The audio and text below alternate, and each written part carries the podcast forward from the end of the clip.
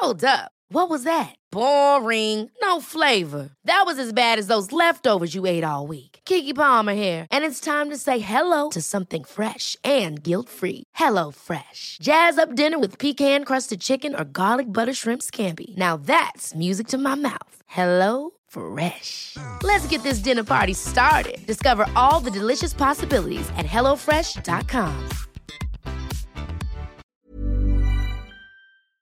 En el episodio de hoy vamos a resolver algunas falsas creencias que se tienen sobre actividad física y diabetes. ¿Qué pasa con la glucosa? ¿Deben o no deben las personas que viven con diabetes ejercitarse? ¿Cuál es el mejor ejercicio? Sobre esto y mucho más va este episodio. Acompáñenme. Estás escuchando Bien Comer Para platicar de este importante tema me acompaña la doctora Marisol Gil. Marisol vive con diabetes tipo 1, es médica educadora en diabetes, tanatóloga, instructora de mindfulness, activadora física y fundadora de Historias de Vida y Azúcar ONG y del primer equipo mexicano de corredores con diabetes, que ahorita me vas a tener que platicar de eso. Eh, es eh, glucosados, me encantó ese nombre. Bienvenida Marisol. Muchas gracias Fer por la invitación, un gustazo. Marisol, antes de comenzar con la charla, cuéntame qué es eso del equipo de corredores, está increíble. Pues fíjate que a mí cuando me diagnosticaron diabetes tipo 1, ya esto más de la mitad de mi vida, ya se fue como ahorita la cuenta de repente, pero ya son muchos años. Y mi doctora en ese momento me dijo así como que, bueno, tienes que hacer ejercicio para complementar eh, el tratamiento para el control de tu diabetes. Y en ese momento me dijo, bueno, tienes que caminar dos pasos por segundo durante 30 minutos. Me parecía muy aburrido, me parecía que no tenía razón de ser.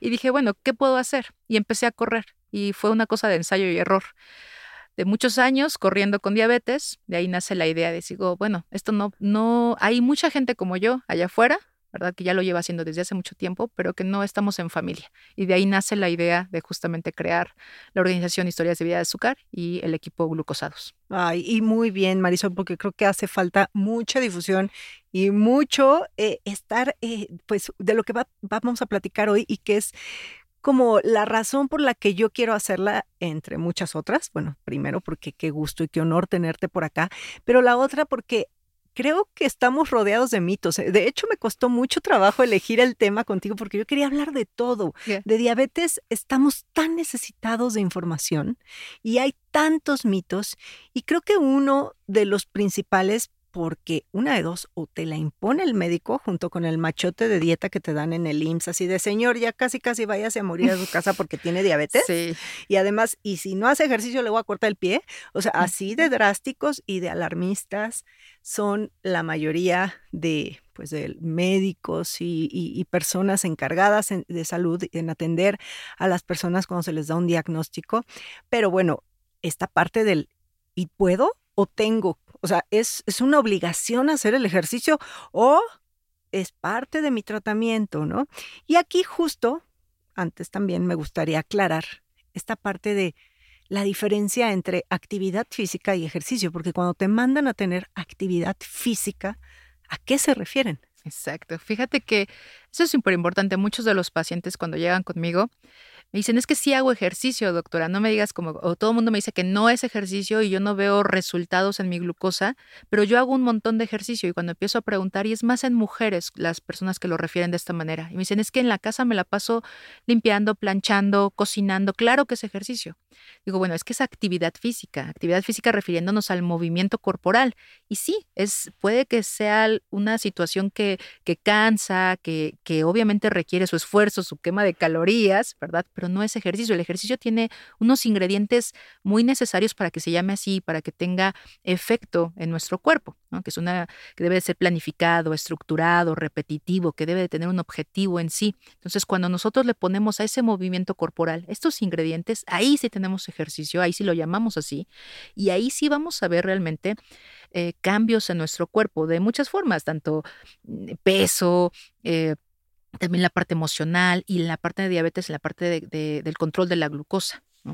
Ya, pues sí, eso es importante eh, aclarar, ¿no? Esta parte de actividad física es una, ejercicio es otra. Y acá es la pregunta del millón. ¿Puede, debe una persona con diabetes realizar actividad física? Hay como una receta ¿verdad? Como, como siempre a mis pacientes les pongo, acuérdate que para parte de tu tratamiento de diabetes son letras, ¿no? Vocales, A, E, I, ¿no? Le agregamos, le agregamos otra que es S y ahorita la hablamos. A de alimentación, E de ejercicio, I de insulina o medicamentos y más S de salud mental. Entonces, realmente la diabetes no, no hay un control, no hay un apoyo a eh, a nuestro cuerpo un resultado en la glucosa si nosotros no juntamos todas las letras. Entonces, si estamos comiendo bien, si estamos toda la parte emocional ok, los medicamentos, pero no hacemos ejercicio, no, no se termina de armar el rompecabezas, ¿no? Y eso lo vemos muy seguido con los pacientes. Son muy apegados al tratamiento de medicamentos, comen muy bien, ¿no? Pero cuando falta el ejercicio, hay algo que no los deja llegar todavía a mejorar mucho más, ¿no? O tener más beneficios que se pueden ver, por ejemplo, en el examen de hemoglobina glucosilada, de lípidos, etcétera. Pero entonces el ejercicio, junto con las otras, deben de estar siempre en el rompecabezas. Solitas no funciona. Y fíjate qué bueno que mencionas esa parte de la salud mental, porque yo creo que apenas se está tomando en cuenta y bueno, después de tres años de pandemia, como que todavía le dieron más importancia, que la verdad es que sí la merece. Y va muy pegada también con, con el ejercicio y la actividad física, pero aquí la cosa, digo, probablemente para ti, para mí, decir, actívense, hagan ejercicio es muy fácil porque tanto tú como yo lo disfrutamos, pero hay muchas personas que de verdad les cuesta y no quieren. Y también esta parte de, pues los niveles de glucosa, pues te, dicen mucho a, decir, hoy no me puedo ni levantar de la cama, ¿no? Entonces, acá como, ¿cómo haríamos esta parte para estas personas que dicen, pues sí, necesito hacer actividad física, doctora, pero a mí no me da, no me gusta? Mira, creo que hay algo ahí que, que es necesario mencionarlo y es que muchas veces hablamos desde nuestros privilegios. ¿no? Y esto cuando tenemos pacientes y si les damos a todos, ah, bueno, vete a hacer ejercicio o ponte a comer así, pero hay personas que no tienen para comprar fruta, verdura en un mes. Entonces, tenemos nosotros que obviamente decir, a ver, ¿desde dónde estoy hablando y con quién estoy hablando? ¿Y qué puedo hacer para que esta persona tenga una mejor calidad de vida? Ahora, cuando es ejercicio y hay personas que no les gusta, muchas veces, sabes, a alrededor de esto de las personas que tienen diabetes y que no se quieren acercar al ejercicio, muchas veces es por miedo, miedo a tener hipoglucemias, bajas de glucosa. Y entonces cuando empezamos a platicar con ellos, realmente a platicar uno a uno con, con el paciente, con la persona, resulta que tienen miedo a que se les baje la glucosa, a desmayarse y que les suceda algo, que se les suba demasiado, ¿no? o a tener que cambiar el medicamento. Entonces, primero es escuchar, saber qué hay detrás de esa razón por la que no están haciendo ejercicio o no, o ellos piensan que no les gustaría y también qué concepto tienen de ejercicio. Muchas veces les han vendido que correr es lo mejor que existe o nadar es lo mejor que existe, ¿no? Y piensan que solamente es una o la otra. Puede ser que hay personas que no sepan que solo deben de estar parados en un mismo espacio en su casa, contra pared, y puede haber un ejercicio que es muy efectivo. Entonces, es platicar con la persona, es ver qué, qué, hay detrás, ¿no? Y también qué lo motiva, qué lo motiva a llegar a ese punto, ¿no? si nada más están pensando que lo voy a hacer por mi diabetes, entonces están colocando a la diabetes como protagonista de su vida. Y no puede ser así. Los protagonistas son ellos y entonces debemos de quitar y mover a la diabetes en otro papel. Vas a hacer ejercicio porque debe de disfrutarlo, porque te debe de gustar y de la mano va a venir que le ayude a tu diabetes. Pero tu diabetes no es protagonista, ¿no? Es compañera, sí, pero tú eres el que debes, te debes ir moviendo lo que a ti te gusta. Qué bonito lo dijiste y qué importante es, porque así es justamente, yo les digo, les, les apuesto que algo les debe de gustar. Llámese zumba, llámese caminata, llámese, o sea, hay una cantidad enorme de, actividades que puedes realizar y de verdad alguna. Y como bien dices, muchas veces hablamos desde el privilegio y hay gente que no tiene ese tiempo para levantarse un poco más temprano y poder hacer ejercicio, ¿no? También, pero bueno, ese es, ese es otro tema. Ahora que dijiste, desde que te puedes poner recargado en una pared y hacer ejercicios, me imagino, refieres a ejercicios de fuerza, ¿no? Entonces, acá, ¿cómo, ¿cómo afecta el ejercicio aeróbico y anaeróbico en los niveles de glucosa? Fíjate que tiene una, en diabetes, y también va a depender, diabetes tipo 1, diabetes tipo 2, hablando de más común, hay una diferencia enorme en cómo el, el ejercicio podemos ver los efectos inmediatos o mediatos. Resulta que en el ejercicio anaeróbico, por la forma, por los músculos, por la forma en que estamos haciendo propiamente el ejercicio, vamos a utilizar grupos musculares y en los grupos musculares son los músculos hay glucosa almacenada, que es el glucógeno muscular. Al utilizar de esta manera esos músculos, lo primero que se va a liberar va a ser esa reserva. Y entonces nosotros vamos a ver que ese tipo de ejercicio eleva la glucosa. Y la persona va a decir, ¿qué? ¿Cómo puede ser posible? Entonces me estoy haciendo daño porque se me está elevando la glucosa.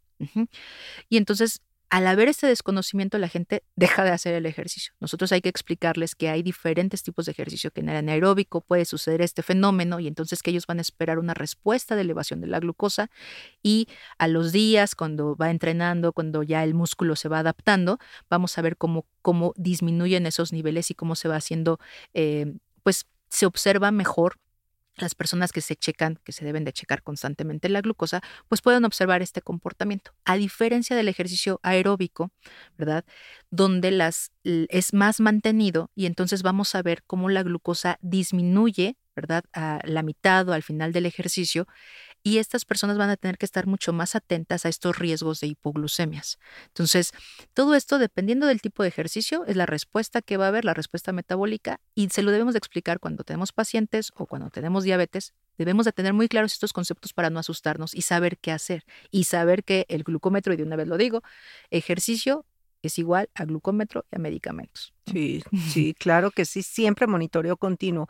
Y nada más dejar clarito, cuando hablamos eh, ejercicio aeróbico, ¿como qué tipo de ejercicios nos referimos? Aeróbico, bueno, fíjate, vamos a pensarlo así como para eh, en lo general. Anaeróbico es más estar en una, en una zona más pequeñita, por así decirlo, en menos distancia, hacia la fuerza, exacto, o en actividades donde requieran un shot de energía, ¿no? Por ejemplo, en una competencia de karate, ahí, anaeróbico en ese sentido por la forma en la que estamos gastando. Las pesas. Exacto, ¿no? Y aeróbico, por ejemplo, llámese una carrera, un maratón, un medio maratón, donde vas a estar con esta constante utilización, ¿no? Así es, sí, porque lo quería dejar clarito, porque habrá gente que nos diga, ¿y qué es eso? Eh, y bueno, aquí hay, hay, un punto que me gustaría también que nos platiques, esa consideración de elección de horas según cómo se va comportando nuestra glucosa. Sí, el ejercicio tiene que ir, como te decía, la diabetes tiene que ir de la mano de estar monitoreando la glucosa, ¿no? La diabetes no es solo glucosa, pero prestando atención en este tema, sí, es que estemos viendo en qué momentos, cómo se comporta la glucosa en nuestro cuerpo.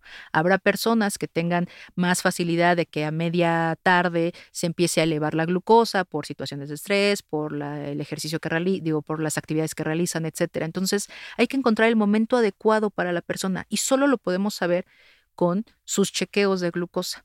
Lo ideal, y yo siempre se los digo como primer cosa, por favor, personas con diabetes no hagan ejercicio en ayunas, por favor. Muchas veces llegan así por recomendaciones de no sé de dónde y tenemos pacientes que están haciendo hipoglucemias importantísimas y luego llegamos con los rebotes y de ahí viene el descontrol porque la hora no es la correcta.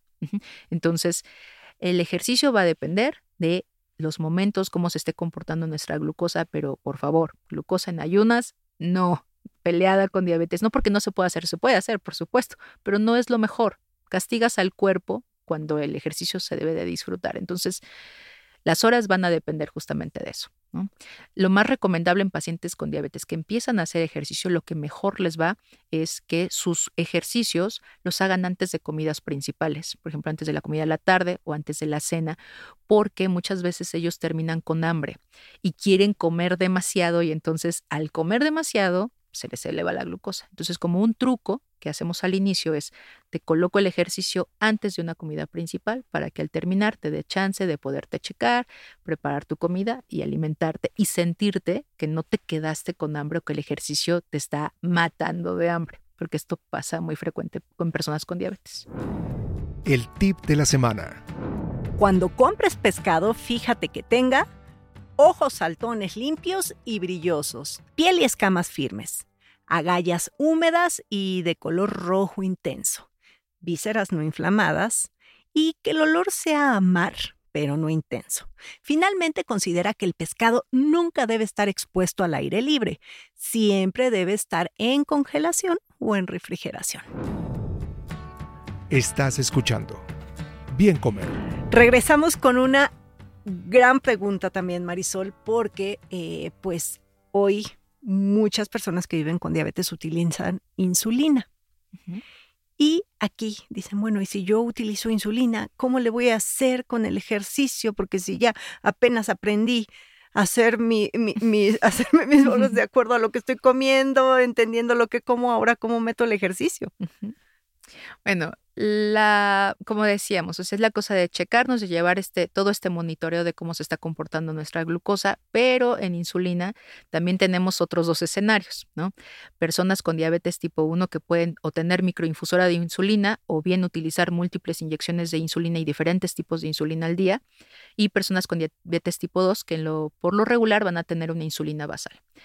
También va a depender de qué tipo de insulina y en cuánto tiempo hace actúa, pues, el mecanismo de acción del medicamento. Para saber, nosotros, si yo me acabo de aplicar insulina, una insulina eh, rápida que me sirve para antes de comer, ¿no? Para estar eh, contando esos carbohidratos, pues voy a saber que a la media hora, 15, media hora, voy a tener este efecto, este pico de esa insulina. Entonces, si yo me aplico esa insulina y empiezo a hacer ejercicio y me va a bajar la glucosa, entonces tengo que ser consciente de cómo mi insulina actúa y qué tipo de insulina estoy utilizando para poder saber cómo hacer ejercicio.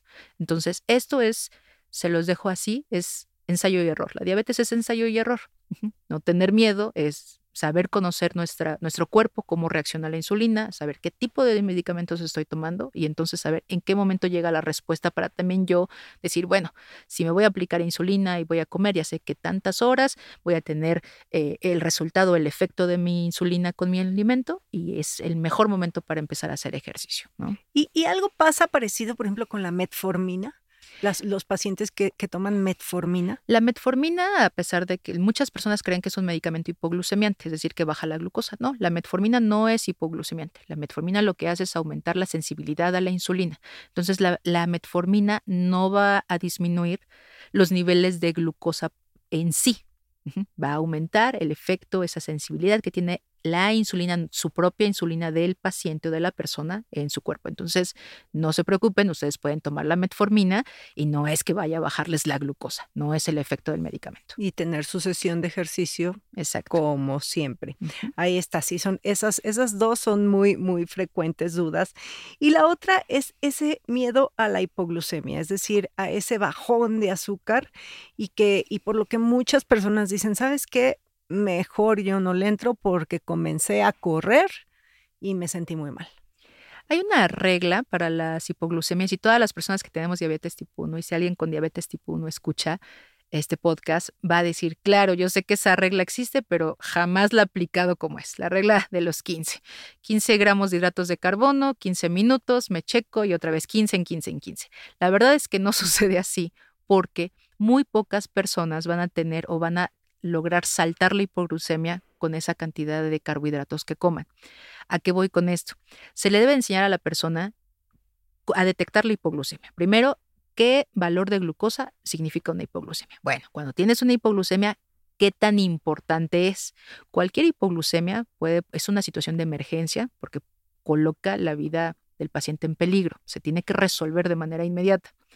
Entonces, pero qué tan severa es, eso es lo importante, porque puede ser que la persona esté consciente, que se pueda alimentar, o puede ser que la persona ya haya perdido el estado de conciencia y no pueda alimentarse y se tenga que inyectar algún medicamento para elevar la glucosa. Entonces, lo que se les dice siempre a las personas que hacen ejercicio a mis pacientes, ok, ¿sabes qué? Monitoreate, monitoreate antes de hacer ejercicio, monitoreate a los 15 minutos, luego a la mitad de tu sesión, al final de tu sesión y ve haciendo una, una comparación solo del ejercicio para que sepas cómo se comporta tu organismo con el ejercicio. Y si tienes una hipoglucemia, ahora vamos con la otra cosa. Vas a utilizar carbohidratos, carbohidratos que eleven de manera rápida tu glucosa, pero carbohidratos que no te vayan a traer broncas horas después, porque también pasa. Hay pacientes que por el miedo de la hipoglucemia en el ejercicio se llevan una lata de refresco y se la toman para elevar la glucosa y sí se eleva la glucosa rapidísimo y trae broncas horas después. Entonces, también le enseñamos, tenemos que enseñarle al paciente a elegir los carbohidratos que se deben de comer o que se deben de ingerir en estas situaciones. Y se le debe decir a la persona que si resolvió una hipoglucemia al hacer ejercicio, es algo que se tiene que estar monitoreando porque puede que no logre saltar o sea, no logra mantenerse en un nivel que no sea hipoglucemia y pueda ir cayendo nuevamente. Entonces, es cosa de explicar qué sucede en el cuerpo, cómo monitorearlo y perder el miedo. A final de cuentas, ¿va a pasar una hipoglucemia en su vida? Seguro que les va a tocar. Si tienen diabetes tipo 1, les van a tocar varias, seguramente. Entonces, la cosa es saber actuar en el momento y que siempre le digan a una persona que también con la que convivan, con la que hagan ejercicio, qué hacer en caso de una hipoglucemia cuando hacen ejercicio. Y fíjate que hay eh, para, para las personas que viven con diabetes, ya sea uno o dos que nos escuchan, que seguramente son muchas, porque hay, hay muchas personas que me siguen que, que viven con diabetes, decirles que tampoco es como para abajo y hacer el ejercicio a fuerza, lo que decíamos en un principio, pero también hay tantos ejemplos a seguir de personas atletas que viven con diabetes y son atletas. Entonces no, no debe ser un impedimento el, la diabetes, como dices. O sea, la diabetes yo siempre digo que pues es que es la prima incómoda que ahí va a estar, pero entonces mejor llévate bien con tu prima, porque vas a vivir con ella pegadita. Entonces es mejor llevar una buena relación y qué mejor entenderla para poder lograr nuestros objetivos, ¿no? Pero estos ejemplos de, de, atletas seguramente llevan un buen automonitoreo, llevan, y es también, pues como dices, prueba y error y también estar, pues no confiarnos, ¿no? Porque no siempre uno reacciona igual, aunque sean las mismas circunstancias. Exacto, o sea, nada más así rapidísimo te platico, en algún momento platicaba contigo de los maratones, ¿no? Entonces mi primer maratón fue una cosa donde yo pensaba, yo llevaba glucagon, un medicamento que nosotros nos inyectamos para saltar justamente una hipoglucemia. Saltar me refiero a resolver, pues. Eh, y resulta que no, o sea, yo no estaba hipoglucémica en ningún momento. El estrés era tan alto por la emoción, por la adrenalina, porque nunca había estado ahí, eh, porque todo era nuevo para mí, ¿no? Y que yo siempre me mantuve por arriba de lo que yo pensaba que iba a estar. Y toqué la hipoglucemia hasta que crucé la meta y vino justamente el otro rush de, sentimientos, de emoción, de llorar, y entonces ahí vino la hipoglucemia y me fui hasta 30, mientras todo el maratón me mantuve bien de glucosa. Entonces, es eso, como tú lo dijiste, o sea, lo dijiste perfecto, o sea, no te confíes, las cosas van a, van a suceder diferente. Había un endocrinólogo adulto, ya cuando yo era adulta, pues, que me dijo, bueno, ¿qué modifica tu glucosa? Dije, vivir. Vivir modifica mi glucosa y eso va a cambiar y va a ser diferente todos los días. Entonces hay que aprender que la glucosa nunca va a estar en plano, nunca va a ser una línea planita horizontal, es imposible, ni siquiera las personas que no tienen diabetes está así su glucosa, entonces. Justo, o sea, cuántas cosas se involucran en esa, en esa línea, como dices, ¿no? Desde hormonas, desde, o sea, y, y si lo vemos de afuera, pues cualquier emoción, cualquier emoción literal, buena, mala, el estrés, no es nada más lo que comemos, como, como bien dices. ¿Y qué recomendaciones dejarías a la audiencia, Marisol? Creo que la primera parte, fíjate, la, la diabetes puede ser una enfermedad solitaria. La vienen muchos, todas las personas dicen, ay, la diabetes es muy común, muchísimas personas tienen diabetes, eh, solamente se trata de que tomes los medicamentos, comas bien, etcétera. Y realmente no, la diabetes puede ser una enfermedad solitaria en el sentido de que nadie, aunque alguien tenga diabetes, la misma diabetes que tú, va a sentir lo que sientes tú, por lo que estábamos diciendo. Entonces, en estos momentos de esta solitud, escucharnos a nosotros y decir, bueno, ¿qué quiero yo? ¿Hacia dónde me quiero mover? ¿Dónde me veo? Con mi, con mi diabetes. Tener claro que, como dijimos, no es la protagonista, está ahí, es parte de tu vida. Entonces, lo mejor es que salgas de esa parte de enojo, de frustración, de miedo y empieces a escucharte y que también sientas que tengas esta libertad de decir, hoy es un día horrible, no me gusta, no quiero, quiero estar tirado en mi cama. Bien, también mañana va a ser otro día y mañana vas a seguir y mañana tendremos otra oportunidad. Así es esto, o sea, la diabetes no puede ser todos los días estar feliz y soy el ejemplo y mira cómo está bien mi glucosa. Es imposible. Entonces el tip, la recomendación es, date la oportunidad de escucharte, de qué es lo que realmente quieres, hacia dónde te ves y de ahí empezar a crear metas, metas reales. Muchas veces llegan los pacientes y es, es que quiero tener una hemoglobina así, o quiero pesar tanto, o quiero que mi glucosa esté, no, no son metas reales y esas metas solo frustran a la gente y la alejan de disfrutar la vida y también de aprender de su diabetes. Entonces, poder tener esto. Creo que ese sería mi, mi recomendación. Y no desesperarnos, Sí. ir pian pianito, ¿no? Pequeños logros, grandes resultados. Derribando mitos. No debes comer fruta después de las 6 de la tarde. Falso. No hay evidencia ni lógica detrás de esta idea. La fruta es un alimento saludable y puede ser consumida a cualquier hora del día. Incluso, algunas investigaciones han mostrado que a mayor consumo de fruta, mejor composición corporal y también menos riesgo de padecer alguna enfermedad crónica. Estás escuchando. Bien comer. Marisol, un honor tenerte y por favor que no sea la última vez. Aquí te voy a comprometer públicamente a que regreses porque hablar de diabetes de verdad es hablar de un mundo de mitos, de historias que ya tenemos que desenterrar. Exacto. La diabetes, eh, nuestro país tiene una alta prevalencia de diabetes, debemos entenderla más. Todos, tengamos o no tengamos la enfermedad. Muchas gracias. ¿Dónde te pueden seguir? Porque además publicas cosas muy, muy buenas en Instagram y además tienes una historia, una página de Facebook. Cuéntanos. Sí, en la página de Facebook me pueden encontrar como Historias de Vida y Azúcar. Ahí es donde eh, pues es la de la organización. Pues verán algunos eventos y realmente en mis redes sociales me centro más en platicar de uno a uno, ¿no? De persona con diabetes. Y en Instagram me pueden encontrar como doctora.marisolgil. Allí los estaré esperando. Estaré encantada de recibir sus mensajes o sus opiniones. Y das consulta también. Exacto. Sí, también. Ahí por ahí te pueden buscar. si También me quieren pueden ir. buscar por ahí. Yo doy consulta acá en la Ciudad de México, en el centro de Coyoacán. Ahí está. Pues ya saben, búsquenla, síguenla, porque de verdad no se van a arrepentir. Eh, yo soy Fernanda Alvarado, me encuentran en todas las redes sociales como Bien Comer. Muchas gracias.